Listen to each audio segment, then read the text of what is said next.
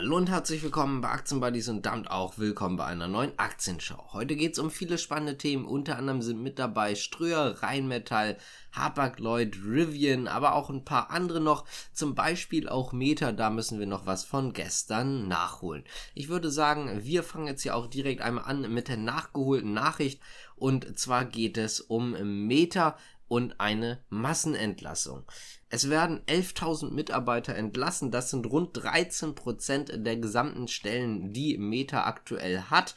Das liegt ganz einfach daran, dass sich Mark Zuckerberg verkalkuliert hat. Er hat auch nochmal selber gesagt, dass er selber ja sich geirrt hat, die volle Verantwortung für die Fehler übernehme aber jetzt halt trotzdem die Arbeitsplätze dann weg sind. Damit ist man natürlich nicht der Erste, zum Beispiel Microsoft, aber auch Twitter haben ihre Stellen ebenfalls so ein bisschen zusammengestrichen und bei Meta war das natürlich irgendwo eine, äh, ja ich sag mal voraussehbare Sache. Es wird aktuell sehr, sehr viel ins Metaverse investiert, die Zahlen waren nicht wirklich gut, deswegen äh, kam das halt irgendwie jetzt langsam, aber sicher zu einem Zeitpunkt, an dem man sich das sehr, sehr gut vorstellen konnte. Übrigens, man möchte natürlich relativ viel Geld auch nochmal investieren in das Metaverse. Man spricht dort jetzt von 100 Milliarden im nächsten Jahr.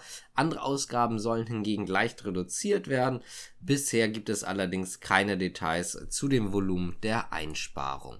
Kommen wir mal zu Delivery Hero. Die werden jetzt nämlich eventuell sogar etwas besser abschnitten im Gesamtjahr, als man bisher erwartet hat. Deswegen steigt Delivery Hero auch extrem.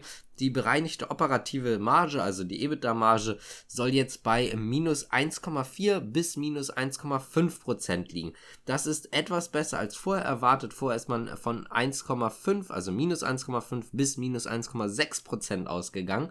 Damit kommt man natürlich den Investoren auch, ja, sagen wir mal, blöd gesagt, etwas entgegen. So kann man das natürlich eigentlich nicht sagen, aber zumindest kommt man den Investoren Vorstellungen damit etwas näher heran. Kommen wir mal zu Rheinmetall. Die sind nämlich sehr, sehr optimistisch nach einem sehr starken dritten Quartal. Das operative Ergebnis hat nach drei Quartalen einen neuen Rekordwert erreicht, so der CEO von Rheinmetall. Man erwartet auch in dem Jahr jetzt wieder ein sehr, sehr starkes Schlussquartal, vor allen Dingen im militärischen Geschäft. Und das, ja, beflügelt halt letztendlich nochmal die Erwartung an das Unternehmen. Der Umsatz ist von 1,258 Milliarden Euro auf 1,415 Milliarden Euro gestiegen. Das operative Ergebnis ist von 106 auf 117 Millionen Euro gestiegen. Nach Steuern gab es 86 Millionen Euro, vorher 77 Millionen Euro. Um das Ganze mal auf jede Aktie runterzurechnen, also das Ergebnis je Aktie, erreichte Rheinmetall damit 1,76 Euro je Aktie nach 1,69 Euro im Vorjahr. Gehen wir weiter zu Hapag-Lloyd, die auch im dritten Quartal extrem gut performen konnten.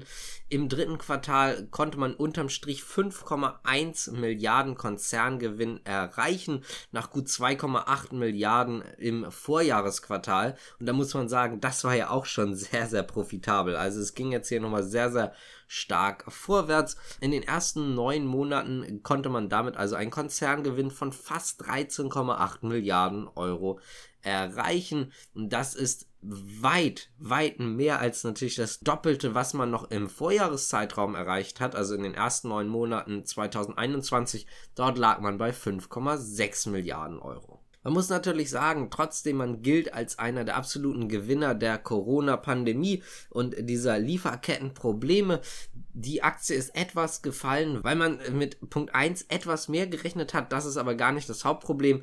Das Hauptproblem ist, dass das Marktumfeld sich im dritten Quartal noch weiter eingetrübt hat. Das heißt also, die Zukunftsaussichten sind hingegen nicht ganz so rosig, auch wenn es jetzt bisher sehr, sehr stark aussah. Bleiben wir mal in Deutschland, gehen rüber zur Allianz, denn die haben im dritten Quartal den Gesamtumsatz und das operative Ergebnis auch gegenüber dem Vorjahr steigern können. Außerdem wurde noch ein Aktienrückkaufprogramm angekündigt und zwar im Höhe von einer Milliarde Euro. Das Programm soll Mitte November starten und spätestens am 31. Dezember 2023 abgeschlossen sein. Den Ausblick für das Gesamtjahr hat der DAX-Konzern übrigens nochmal bestätigt. Kommen wir jetzt also mal zu den Zahlen. Der Gesamtumsatz stieg im dritten Quartal um 1,3% auf 34,8 Milliarden Euro von vorher 34,4 Milliarden Euro. Das operative Ergebnis ist dagegen etwas stärker gewachsen und zwar um 7,4 Prozent von 3,2 Milliarden Euro auf 3,5 Milliarden Euro. Springen wir mal zu einem der größeren Verlierer rein, was jetzt den Aktienkurs angeht, und zwar zu Rivian. Die haben nämlich im dritten Quartal 2022 einen Verlust, die Aktie von 1 US-Dollar 57 vermeldet. Das ist tatsächlich auch etwas weniger als im Vorjahreszeitraum. Auch Analysten hatten mit einem Mehrverlust gerechnet, und zwar mit 1 US-Dollar 78 oder knapp 1 US-Dollar 79 die Aktie an Verlust. Der Umsatz hat sich auch leicht verbessert auf 536 Millionen US-Dollar. Da ist dann aber das Problem, weswegen auch die Aktie so stark gefallen ist. Analysten hatten mit mehr gerechnet, also 536 konnte man machen, Millionen US-Dollar natürlich Erwartet wurden von den Analysten allerdings 550,4 Millionen US-Dollar.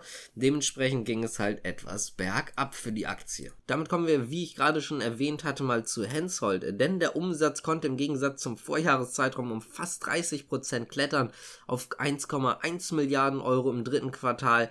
Das bereinigte EBITDA stieg um mehr als 14 Prozent auf 126 Millionen Euro. Damit kommen wir auch zur letzten Nachricht und zwar zu Ströer. Die konnten nämlich im dritten Quartal ebenfalls ein Umsatzwachstum vorweisen und zwar von 414 Millionen Euro im Vorjahreszeitraum auf 436 Millionen Euro. Das bereinigte EBITDA sank dagegen auf knapp 134 Millionen Euro.